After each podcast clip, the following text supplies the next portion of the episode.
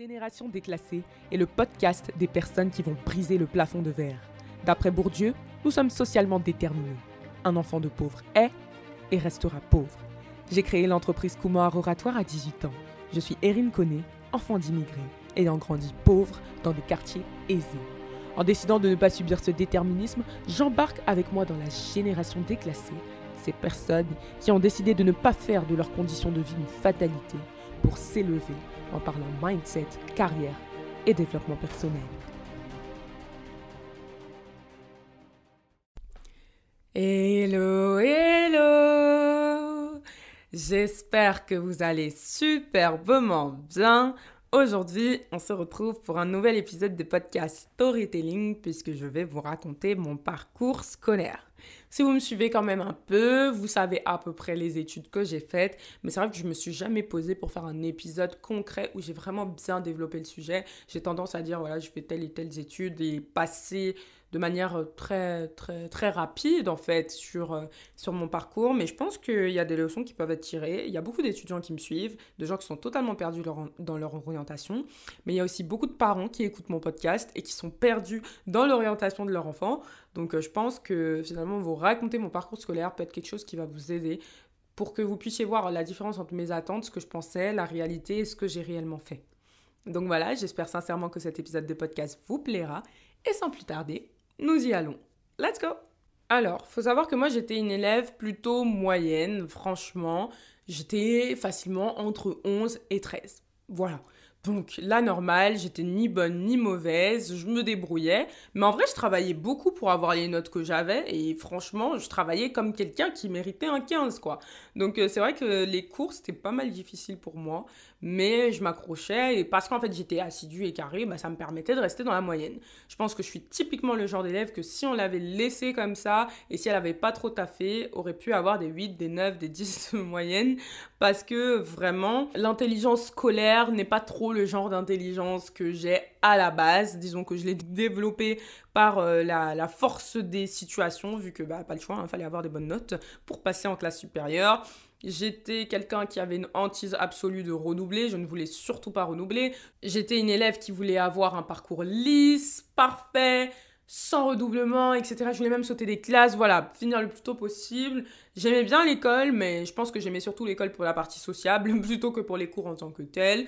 Mais j'étais une élève assidue et ça allait, j'avais pas de mal à suivre et puis euh, bah, globalement j'avais des bonnes notes. Donc au primaire c'était un peu ça, ensuite euh, au collège, non d'abord même en CM2. En CM2 on vient nous expliquer dans ma classe, donc je crois que c'était mon professeur de l'époque, qui nous explique qu'au collège, on a la possibilité de choisir une langue qui s'appelle l'allemand, qu'on peut l'étudier, que ça nous permettra non seulement de nous retrouver dans les meilleures classes, parce que ce sont les meilleurs élèves qui font l'allemand, mais en plus de ça, que l'allemand va nous permettre de pouvoir effectuer un voyage scolaire en Allemagne. Alors moi, faut pas me dire deux fois. Tu me parles de voyage scolaire, ben ça y est, de suite, je décide de m'inscrire. Mon prof définit que j'ai le niveau pour aller en classe d'allemand et donc je fais mon entrée en sixième avec l'option allemand. Alors, faut savoir que à mon époque, parce que maintenant je comprends plus rien avec toutes les réformes qu'il y a eu, on commençait l'allemand en sixième et le, l'espagnol, on le commençait en quatrième. Donc ça veut dire que pendant deux années, j'avais cours d'allemand de 8h à 9h le matin, pendant que mes camarades de classe commençaient à 9h. Donc j'avais pas mal le seum. En plus de ça, je connaissais pas un mot d'allemand quand je suis entrée en classe d'allemand, je ne savais même pas dire bonjour. Mais il faut savoir que mon père a vécu en Allemagne. Il parle allemand parfaitement. Mon père, il parle plusieurs langues. Hein. Il parle allemand, il parle arabe, il parle français, et puis il parle djoula. Mais euh, du coup, il parle, il parle super bien allemand. Et donc, euh, par rapport à mon père, ben, je me suis dit, euh, oui, comme ça, il va m'aider sur l'allemand, etc. Parce que moi, ma mère, elle avait fait espagnol, donc l'allemand, elle connaissait pas. Pareil pour mon frère Brian aussi. Lui et moi, on a un peu moins d'un an d'écart. Donc, quand lui, il est rentré en sixième l'année d'après, bah, il a choisi allemand parce qu'il s'est dit, bah, papa, il parle allemand, il va nous aider. Évidemment, ce ne fut pas le cas. je pense que si vous suivez toutes mes péripéties avec le permis de conduire en ce moment, vous comprenez que, bon, c'est un peu compliqué d'avoir euh, sa disponibilité, mais en tout cas, je me suis débrouillée euh, pour tout simplement bah, pouvoir me débrouiller dans mes études. Donc, on fait la sixième, on fait la cinquième, et puis vient l'année de quatrième, qui, selon moi, est l'année la plus difficile du collège Thalès, Pythagore, tout le tralala. C'est à partir de là que j'ai vraiment décroché en maths. Hein. Bon, en vrai, la vérité, c'est que dès la sixième, même les maths, c'était compliqué.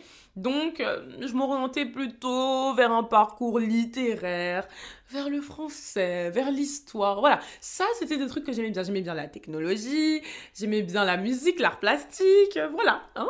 J'aimais beaucoup aussi les matières, finalement, où on foutait pas grand-chose. Et ça, c'est un trait de caractère que vous allez vachement retrouver, non seulement dans les études que je fais aujourd'hui, mais aussi dans ma manière de de, de, faire tourner mon entreprise, c'est que je suis quelqu'un qui n'aime pas beaucoup travailler. Hein, faut se dire la vérité. Le côté shark, hard work, on travaille comme des malades et tout. Non, si je travaille comme une malade, c'est parce que je suis hyper inspirée, mais du coup, j'ai pas l'impression de travailler. Euh, sinon, euh, faut pas trop m'en demander. c'est vraiment l'idée. Collège, c'était à peu près la dynamique, mais je travaillais de fou. Au collège, en classe de troisième, l'année du brevet, je m'inscris à une option qui s'appelle ODP, donc euh, je sais plus exactement ce que signifiaient les initiales, mais en gros, c'était un truc d'orientation, euh, orientation, je sais pas, je me rappelle plus du tout. Et donc, ça nous permet de, faire des, événements particuliers. On participe à un concours, euh, un concours qui s'appelle le, le jeu film Le métier qui me plaît pour valoriser le métier de pompier, on fait plein d'actions sur le côté et c'est trop trop bien. En fait, je suis quelqu'un qui a vachement et très souvent été tourné vers, euh, la vie extrascolaire. Et je pense que si vous êtes quelqu'un qui avait beaucoup aimé l'extrascolaire, ça en dit quelque chose sur vous. Donc faites attention aussi à ce genre de détails quand vous êtes euh, un peu perdu dans votre orientation scolaire. Parce que moi, les cours, ça me saoulait. Mais par contre, être délégué, parce que à partir de la classe de 4 j'ai pu être délégué, bah, c'est quelque chose que j'adorais. Et donc en étant délégué, j'ai après été élu délégué des délégués. Donc il faut savoir que quand on était délégué au collège, on avait des réunions avec tous les délégués de toutes les classes du collège, tout niveau confondu, de la 6e à la 3e. Et ces délégués-là se réunissaient pour élire leurs délégués. Donc j'étais ce délégué-là. Ça m'a permis de faire les conseils d'administration, les conseils de discipline. Et en fait, c'est vraiment là que je trouvais mon bonheur et, et je kiffais. Et je restais jusque tard le soir au collège parce que bah, les réunions, elles étaient souvent à 19h après les cours, 19h, 20h, et ça me dérangeait pas du tout, du tout. C'était vraiment quelque chose que je kiffais de fou. J'obtiens mon brevet avec euh, mention bien, plus de 15 de moyenne, donc je suis super contente, j'ai une super note en français, etc. Et puis, je pars comme ça au lycée. Donc, ça y est, je suis diplômée. Bon, même si la plupart des gens ne comptent pas le brevet comme un diplôme, je suis désolée. On a passé un examen dans des conditions d'examen. Ça s'appelle un diplôme. Donc, je vais au lycée, la seconde, ça se passe bien. C'est là qu'on commence à rentrer dans les cours un peu corsés, notamment au niveau euh, mathématiques, physique, chimie, tout ça. Hein. C'était pas, pas très très facile dès le départ, mais on s'est accroché, on a fait comme on a pu. Et puis en seconde, j'ai choisi de partir vers une filière économique et sociale. Encore une fois, je suis déléguée représentante euh, des élèves au conseil d'administration, au conseil de discipline. Après, en classe de première, je crois, je rentre au CVL, donc au conseil de la vie lycéenne. Non, non c'était en terminale. C'était en terminale, donc euh, j'étais aussi un petit peu, euh, j'avais un petit pied au niveau de la maison des étudiants. Donc voilà, moi, toutes les institutions extrascolaires, j'adorais, je kiffais ma life. Donc j'étais typiquement le genre d'élève qui était apprécié de tout le corps professoral. Euh, ce que vous pouvez appeler une faillotte. Euh, personnellement, je n'appelle pas ça comme ça. En tout cas, je m'entendais super bien avec tous mes profs, avec euh, la directrice, avec les CPE. Donc, moi, d'ailleurs, petite anecdote, je me rappelle au collège, je m'étais fait virer parce que je m'étais battue et que j'avais donné un coup de poing à mon prof. Bon, c'est une longue histoire. Peut-être que je... Oh, je devrais faire un épisode de podcast sur mon passé de meuf hyper violente. Oui, je me suis euh, assagie avec le temps. Là, il y a Joséphine qui est en face de moi qui me regarde en mode What? Mais oui, bon, en gros, j'ai fait, euh, j'ai donné un bleu à mon prof. Euh, voilà, bon, il y a des circonstances qui font que, donc j'ai été virée.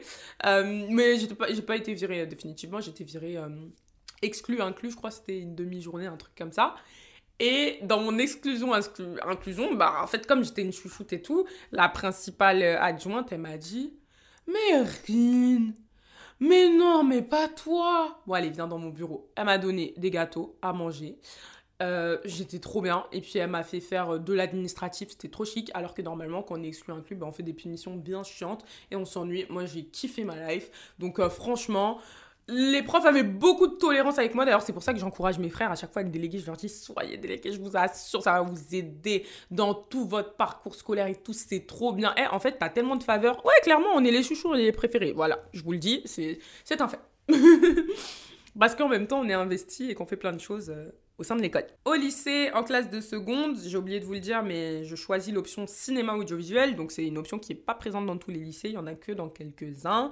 Donc, ça va, c'est sympa, je kiffe. Mais ma prof est assez déjantée. Euh, euh, ouais, assez borderline. Euh, d'ailleurs, en terminale, notre histoire va un peu mal se passer entre elle et moi. ça va, oui, ça va très mal se passer d'ailleurs. Mais en tout cas, je fais cinéma audiovisuel, je continue l'allemand. Bien évidemment, pendant mes années collège, j'avais essayé à maintes reprises de me désinscrire de l'allemand, mais impossible. On m'avait dit non, mais t'as des bonnes notes, etc. Donc en fait, il fallait que j'ai zéro, quoi, pour qu'on me laisse me désinscrire. S'il me l'avait dit, euh, je l'aurais fait. voilà. Donc euh, j'ai fait de l'allemand jusqu'à la terminale. Et paradoxalement, j'ai eu 20 au bac d'allemand au bac. Alors que j'ai même pas répondu à toutes les questions, alors qu'il y a beaucoup de choses qui étaient fausses, alors que je ne sais même pas parler allemand. Aujourd'hui, je ne peux rien vous dire. Littéralement, mais même à l'époque du bac. Donc euh, je pense qu'en fait, euh, le prof qui a eu ma copie, il a eu la flemme de corriger. Ou bien ils se sont trompés, ils ont rajouté un 0 après le 2, je ne sais pas. Mais en tout cas, il y a marqué 20 sur ma collante. Amazing. voilà, hein, de ce qui reste de mon allemand aujourd'hui, parce que les gens, ils aiment bien dire sur les réseaux, non mais les gens qui ont fait allemand, pourquoi ils ont fait allemand? Qui parle allemand à part les Allemands, etc. Oui, bah écoutez, on nous avait promis des choses, euh, voilà. Mais au moins, aujourd'hui, je peux vous dire, ich bin Erin, d'accord? Ich, ich spreche Französisch Hm? Voilà. Ich habe 20 unter ein Jahr alt. Voilà, je peux me présenter un, petit peu euh, meine Freund. Ok? Donc euh, vous vous calmez avec les Allemands, s'il vous plaît. Merci. Hein C'est pas parce qu'on n'a pas fait espagnol que vous allez nous fatiguer dans les oreilles. Non mais oh. Mais en vrai, aujourd'hui, je me rends compte que parler allemand, c'est un vrai flex. Hein. J'aimerais bien reparler allemand, hein, mais bon. En tout cas, à l'école, j'ai pas aimé du tout. Donc, euh, j'ai vraiment subi, subi mes cours d'allemand. Ya Je souffrais. Oh, la souffrance, la souffrance, la souffrance. Bon, terminale, euh, je passe mon bac euh, économique et social. Je faisais une option sciences sociales et politiques. Et en plus de ça, je faisais. Euh, bah non, je crois qu'il n'y avait pas d'autre option. Donc euh, j'obtiens mon bac avec mention assez bien, 13,5 de moyenne. Donc déjà, je sais pas pourquoi 13,5, ils appellent ça assez bien. Parce que 13,5, en fait, c'est beaucoup. D'accord? 13,5, c'est beaucoup. Donc 13,5, ça mériterait une mention bien. Euh, voilà, ça c'est mon coup de gueule à l'éducation nationale dans cet épisode de podcast. Si vous travaillez au gouvernement, dites-leur que 13 c'est bien. Donc pas assez bien, je suis pas d'accord. Donc, je passe mon bac, je l'obtiens. Euh, franchement, je sais même pas quoi vous dire sur mon bac, mais en tout cas, c'était pas facile. Même beaucoup de nuits blanches, etc. Et puis, je commence euh, vers la fin de mes années lycée à, à adopter une nouvelle méthodologie. C'est que je commence tout simplement à travailler au CDI donc euh, centre de documentation et d'information. Hein, c'est la petite bibliothèque qu'on a dans notre collège, dans notre lycée, etc. Et je commence à travailler à la BU et je prends une habitude qui ne me quittera jamais jusqu'aujourd'hui, c'est que j'arrête totalement de travailler chez moi. En fait, euh, je suis quelqu'un qui n'aime pas pas faire mes devoirs. Je détestais faire mes devoirs. Même aujourd'hui, en master, je ne fais jamais mes devoirs. Hein, tout le monde le sait. Dès qu'on dit, t'as fait tes devoirs. Non, Erin. Elle n'a pas fait ses devoirs. Non, je ne fais pas mes devoirs. Je n'ai pas que ça à faire. D'accord?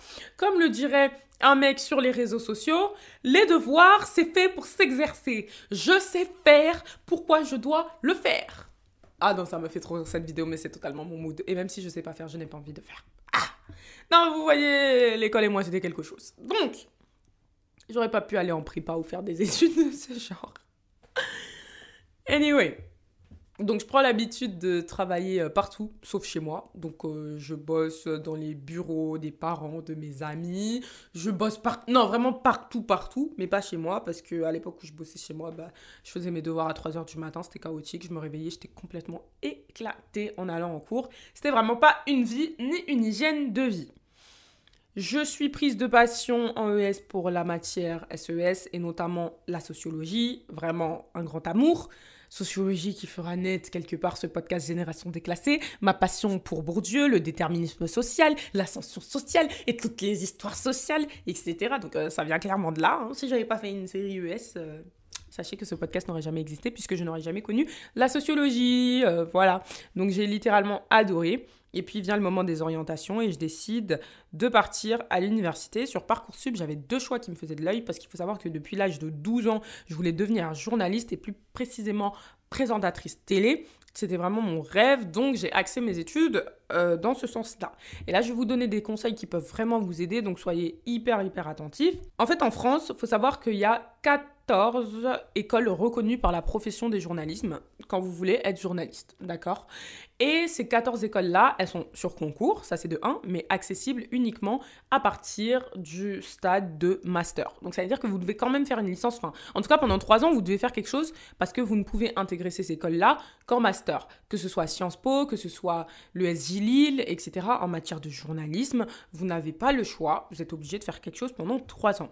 Donc, moi, comme ça me saoulait, eh ben, je voulais rentrer dans une espèce de business school. Vous voyez, les écoles privées. Donc, avec ma mère, on avait fait tous les forums, euh, l'étudiant, etc., sur le journalisme, la communication et tout, pour euh, s'intéresser aux écoles à 8 000, 10 000 euros l'année. Ma mère était carrément prête à faire un crédit. Vraiment, non. Vraiment, ma maman, elle est investie. Elle est investie dans nos projets. Elle voulait faire euh, un crédit et tout. Et puis, il y a mon oncle qui nous a dit ne faites pas ça, mettez pas 10 000 euros dans une école, va dans le public et puis tu rattraperas le cursus journalistique en études supérieures, tout simplement. Parce que faut savoir que ça se trouve, dans deux ans, tu voudras même plus faire ça et tu auras déjà dépensé 20 000 euros. Voilà. Et donc moi j'étais en mode mais si je veux faire ça, je suis convaincue, je vais pas changer d'avis, je suis sûre de moi. Mais c'est vrai que je me suis dit ouais non quand même c'est un peu cher payé. Mais j'ai compris aussi que c'était ce que moi j'appelle des écoles privées mythos. Alors qu'est-ce que j'entends par là? Les écoles privées mythos, bah, c'est des écoles en fait qui sont même pas reconnues, qui ont même pas de grade particulièrement euh, bah, bien perçu par la profession. En gros, quand tu viens pas des 14 écoles euh, reconnues, disons que c'est très difficile dans les médias d'avoir des bons postes, sauf si tu veux travailler dans des médias indépendants, dans des médias de quartier, euh, si tu veux travailler pour le journal de ta ville, etc., où ils s'en fichent que tu viennes de l'USJ ou pas. Mais euh, sinon, moi, je voulais le 20h de TF1, clairement, euh, c'est pas en rentrant dans une, dans une business school à 20 000 euros l'année que j'allais réussir à rentrer dans ces entreprises-là comme TF1, M6, ces grands groupes de l'audiovisuel. Donc j'abandonne ce projet-là et puis en même temps je mets en garde tous mes amis qui voulaient faire des écoles de commerce, la business school privée, etc. À l'époque même je me souviens que Zia, enfin à l'époque Zia et moi on n'a pas du tout le même âge, mais quand lui il a dû choisir son orientation, il voulait faire une école de sciences politiques et il s'était tourné vers pareil ce genre de business school un peu euh, où euh, tu payes 10 000 euros l'année. Je lui avais dit non mais c'est de l'arnaque, regarde tous les gens qui bossent en politique qui bossent dans le milieu politique, ils viennent tous de Sciences Po ou en tout cas euh, de, de, de, de grandes universités, en fait, de fac parisiennes, etc. Mais ils viennent pas de business school qui sont inconnus au bataillon où on paye des milliers d'euros. Ça, en fait, c'est des boîtes à c'est des business. Enfin, même moi, je peux lancer une business school, en fait, si je veux. C'est des entreprises, littéralement. Donc, euh, je vous invite à éviter de vous endetter. En tout cas, moi, j'ai un leitmotiv, je ne m'endette pas pour aller à l'école. Hein, c'est pas possible. Franchement, je peux m'endetter pour beaucoup de choses dans la vie, mais pas pour euh, l'école. Surtout quand on est en France. Hein. Après, euh, bon, quand vous vivez aux États-Unis et tout, c'est d'autres réalités, j'en suis totalement consciente. Mais moi, de mon vivant, je vais pas m'endetter pour aller à l'école en France puisqu'il y a tout qui est mis en place pour qu'on ait quasiment rien à payer, donc profitons-en. Alors là, je découvre euh, en faisant mes recherches un peu Parcoursup, etc., qu'on a la possibilité d'intégrer un cursus de l'ESJ Lille en espèce de double diplôme avec l'université de Lille. Et donc en gros, il y aurait des jours de la semaine où on serait à l'université à Lille et le reste de la semaine, on serait au, à l'USJ Lille. Et donc ça, ce serait atteignable dès la première année de licence. Et là, je me suis dit, mais oh my god, c'est juste incroyable. J'étais trop contente et donc c'était mon vœu favori. J'ai tout donné.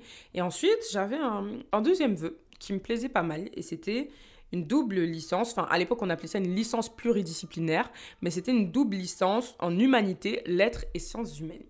Le jour de Parcoursup arrive et je suis refusée à Lille, donc je pleure. J'étais au bout de ma life puisque j'avais vraiment tout donné dans ma candidature et que c'était mon rêve. Je me voyais déjà aller vivre à Lille, rentrer dans la plus grande école de journalisme de France, etc. Donc euh, franchement, j'étais archi triste.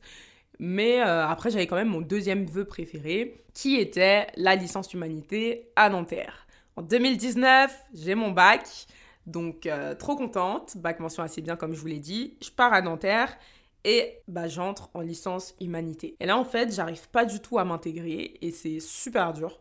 Et je finis par littéralement pleurer tous les soirs. Tous les jours, quand je rentrais, je pleurais. Ma mère était dépassée. Elle me disait Mais Erin, je comprends pas, t'as 18 ans, tu pleures comme quand t'avais 3 ans et que t'avais pas d'amis à la maternelle. Parce que je pleurais parce que j'arrivais pas à me faire d'amis. J'étais tout le temps toute seule. Euh, et sauf que moi, j'étais habituée à être très entourée. J'ai eu un très bon groupe d'amis euh, dans mes années lycée hyper soudée. Donc je me disais que waouh, la fac, ce sera les soirées étudiantes, les BDE et tout. On va faire des voyages, ça va être trop bien, etc. Et en fait, pas du tout, vu que bah, j'arrivais pas à me faire d'amis.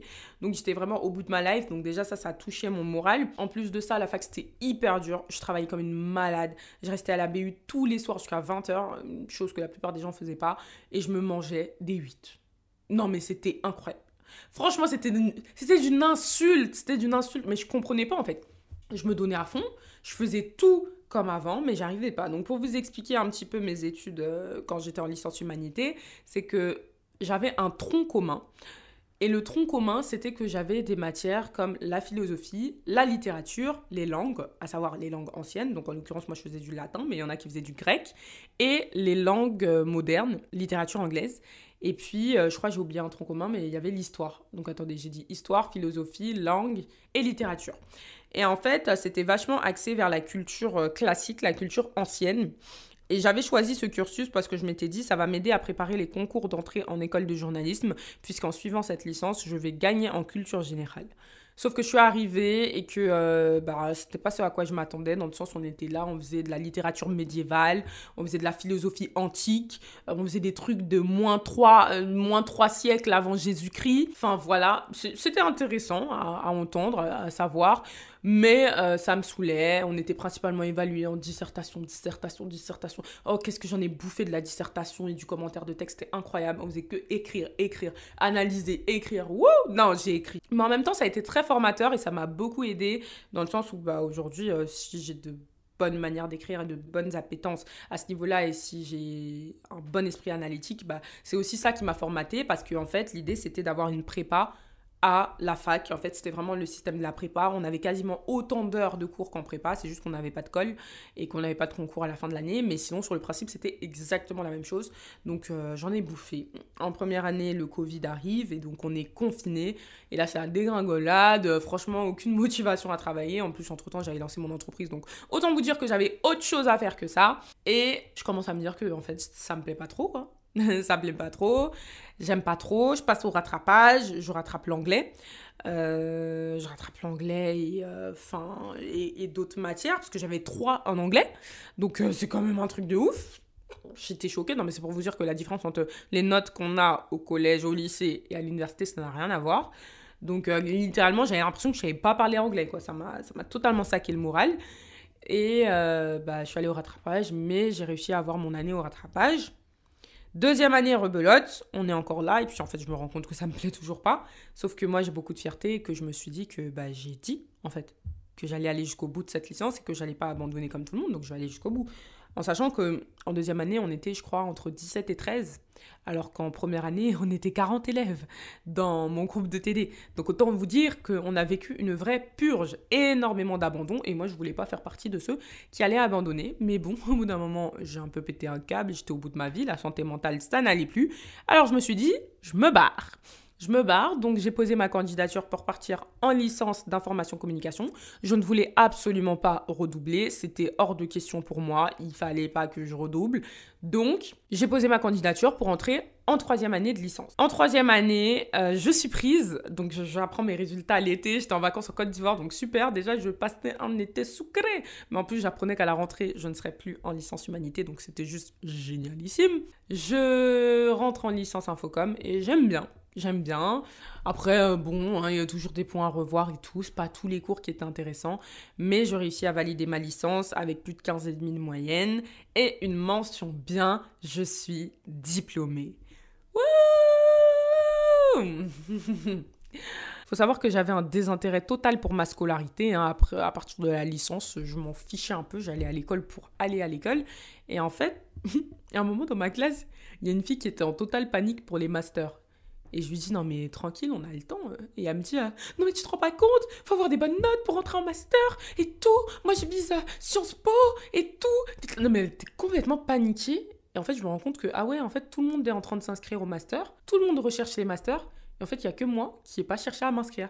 En fait, dans ma tête, je sais pas comment vous expliquer, mais c'est comme si pour aller en master, en fait, ça allait se faire de manière très automatique. Et je sais pas comment vous expliquer ce qui s'est passé dans ma tête, mais de la manière dont les gens sont investis. En fait, entrer en master, c'est comme refaire un parcours sup, hein, c'est vraiment la même chose. C'est déposer ses candidatures, c'est même chercher, c'est faire des salons de l'orientation et tout. Et je n'avais absolument pas fait ça. En fait, rien ne te garantit que tu vas aller en master. Si tu accepté nulle part, mais t'as pas d'études en fait. Et là, euh, catastrophe, du coup, parce que euh, la plupart des formations qui peuvent m'intéresser, bah, elles sont déjà finies, les candidatures sont finies. Et là, je vois que dans ma fac, il y a un master entrepreneuriat. J'avais euh, Princia, donc, qui était mon ancienne assistante, et une, copine, et Stéphane, les fondateurs, cofondateurs d'étudiantes marron, qui étaient dans ce master-là et qui m'avaient dit que franchement, c'était pas ouf, euh, et qui eux-mêmes l'avaient quitté au bout du M1. Mais bon, je me dis, écoute, j'ai pas trop le choix, et je fais comprendre à mes parents que c'est soit je vais dans un master qui m'intéresse, soit c'est fini, je me déscolarise. Donc autant vous dire que mes parents étaient en PLS. Mon père déjà qui me disait pourquoi je fais pas un doctorat. Je lui dis attends, déjà laisse-moi laisse-moi déjà aller jusqu'au bout du master. Après et, c'est pas après on verra parce que après je suis à plein temps et je pars à Abidjan et je m'en vais vivre ma vie d'aloca avec mon entreprise. Donc, euh, non. Mais en tout cas, euh, ouais, master, bah, je, je me dis qu'en fait, soit je vais en master entrepreneuriat. Bon, j'avais mis des masters genre marketing et tout, mais j'avais mis que des masters dans ma fac, puisque j'avais totalement la flemme de changer d'université et totalement la flemme de faire des procédures pour rentrer dans notre université. Donc, vous voyez le niveau de je m'en foutisme qui m'habitait. J'ai fait quatre vœux et il y en a trois qui sont refusés, tous les vœux en lien avec le marketing et tout. On me refuse ou on me met sur liste d'attente. Et puis après, euh, j'avais oublié de poser ma candidature pour le master entrepreneuriat, qui était quand même le master qui m'intéressait. Et je crois quelques minutes avant la clôture officielle des inscriptions, je me rappelle, et je balance ma candidature, vite, bim bam boum, paf, tout part. Ma, lettre de motivation était remplie de fautes d'orthographe et tout, parce que j'avais envoyé dans la précipitation, alors qu'on avait genre littéralement trois mois hein, pour déposer notre candidature, mais c'est pas grave. C'est pas grave. Et puis j'apprends que bah, je suis prise dans ce master-là. Alors que mes potes avaient candidaté dans 30, 40, 50 masters de play, ils avaient posé leur candidature dans tous les masters du pays. Euh, non, moi je me suis pas pris la tête, j'avais la flemme. En fait, j'aime pas ce qui est administratif, j'aime pas la paperasse. Donc, euh, moins d'efforts je fais, mieux je me porte. C'est comme euh, au niveau des offres de stage, je ne postulais que dans les stages où on demandait juste le CV. L'aide de motivation, j'ai la flemme de faire. Voilà. Tout simplement. Donc, en master, je rentre ben, cette année là, l'année 2022-2023. Et ça se passe bien dans le sens où, bah, pour la première fois dans mes études universitaires, j'ai des amis. voilà. Moi, de base, mes amis, c'était en dehors de l'école. Et là, euh, je tombe dans une super classe, super synergie, super groupe de classe. Donc, c'est d'ailleurs eux qui me motivent à continuer d'aller en cours. Au moins, j'ai une raison d'y aller parce que franchement, euh, c'est pas ouf, mais on n'a pas beaucoup de cours et c'est ça qui est bien parce que c'est un master en alternance. Donc, je fais un master entrepreneuriat, management de projet, management des PME. Et ce qui est intéressant avec tout ça, bah, c'est que je n'ai plus je n'ai plus cours le jeudi et le vendredi, donc ça me laisse le temps de me développer, développer mon entreprise, etc. Donc lundi, mardi, mercredi, je suis en cours. Et jeudi, vendredi, samedi, je suis au bureau, à travailler avec vous, à travailler avec Josepha, à travailler avec Francis Carmo Monteur, etc. Donc c'est un peu l'idée. C'est en ça aussi que je voulais un master en alternance, parce que je voulais pas faire d'alternance, donc fallait que ce soit un master en alternance où on n'est pas obligé de faire une alternance pour que je puisse bénéficier de mes deux autres jours. Après, comme j'ai le statut d'étudiante entrepreneur, j'ai quand même quelques avantages, etc. Et et là, mon année se termine au mois de mars. Bon, au moment où je vous enregistre l'épisode de podcast, on est le 4 mars. Et mon année, elle se termine vers le, 22 mars, donc on est quand même sur la fin. J'ai survécu un premier semestre très très difficile, très théorique, des cours de finance, contrôle, gestion, enfin des trucs que, que j'avais jamais vu de ma life entière, parce que j'ai jamais eu de compta, etc. En fait, je partais du principe qu'on avait des bases en comptabilité et tout ce qui s'ensuit, sauf qu'en fait, c'est pas du tout vrai, puisqu'on vient tous d'horizons différents et que moi, je venais de filières littéraires et que je n'ai pas touché à un seul chiffre depuis la terminale, puisque j'ai eu 5 au bac de maths, donc autant vous dire que c'était très très mais on croise les doigts et je suis sûre que l'année va se valider comme il se doit, du moins je l'espère en tout cas. Et de toutes les manières, j'ai dit à mes parents que si je valide pas l'année et que je dois redoubler, je ne redoublerai pas, je me déscolarise. Donc là, euh, je pense que la vie euh, ne peut que me faciliter parce que euh, la vie n'a pas envie de voir mes parents tristes, de voir me déscolariser. Yes, donc mon année se termine en mars, tout simplement parce que la plupart des élèves soit vont faire leur alternance à plein temps, ou bien ils vont aller en stage de trois mois minimum en entreprise. Mais comme moi, j'ai déjà une entreprise, j'ai choisi de substituer mon stage à la réalisation de mon projet. Donc, je vais rendre un mémoire sur mes activités. Ça va être très simple à faire, très facile. Donc, euh, je... Trop bien trop bien. Et l'année prochaine, l'année se terminera en février, mais là par contre, je serai obligée de faire un stage de 4 mois ou bien éventuellement une alternance, mais l'alternance, ça t'engage à rester avec un contrat de un an, ce qui n'est pas du tout euh, ce que j'ai envie de faire, parce que voilà quoi. Donc je sais que je pourrais être moins présente sur mon entreprise l'année prochaine, notamment de mars à juin. Mais euh, ce sera la dernière fois, puisqu'après ça, j'obtiendrai mon diplôme et que ce sera terminé. Alors voilà, j'espère sincèrement que cet épisode de podcast vous aura plu. Ça a été un peu brouillon, j'ai un peu parlé dans tous les sens. C'est un peu compliqué en fait d'essayer de résumer euh, littéralement 14 ans de scolarité. Enfin, parce que je crois qu'on fait à peu près 14 ans sur les bandes. Non, même pas. Plus de, Ouh là là plus de 14 ans. Parce que factuellement, je vais terminer mes études, j'aurai 23 ans. Je suis rentrée à l'école. Oui, 20, 20 ans de scolarité. C'est pas facile. C'est pas facile. Mais en tout cas, j'espère que ça vous aura plu que ça vous aura aidé. Bien évidemment, je suis disposée à répondre à vos questions. N'hésitez pas à réagir au podcast Génération Déclassée sur le compte Instagram génération.déclassé. N'hésitez pas à me faire vos feedbacks. N'hésitez pas à partager cet épisode. Ça peut faire du bien à quelqu'un qui se sent totalement perdu dans son parcours scolaire parce que la personne va comprendre qu'en fait, euh, tu peux avoir un plan tout tracé et linéaire et en fait, non. D'ailleurs, si vous vous posez la question, je ne veux plus être journaliste, je ne compte pas être journaliste. Et pourquoi je n'ai pas tenté les concours de journalisme en master? Parce que j'avais la flemme. Aussi simple que ça, j'avais pas envie de faire de concours. Oui, c'était aussi une de mes conditions. J'ai dit, il faut que j'aille dans un master où il n'y a pas de concours, où il n'y a pas d'écrit et où en fait euh, il faut juste une intervention orale. Voilà, euh, j'avais des critères, littéralement. Je vous embrasse. N'oubliez pas de laisser des notes sur le podcast, de laisser un commentaire sur Apple Podcast. Et puis, on se retrouve lundi prochain à la même heure, 7h, pour un nouvel épisode de podcast. Bye bye.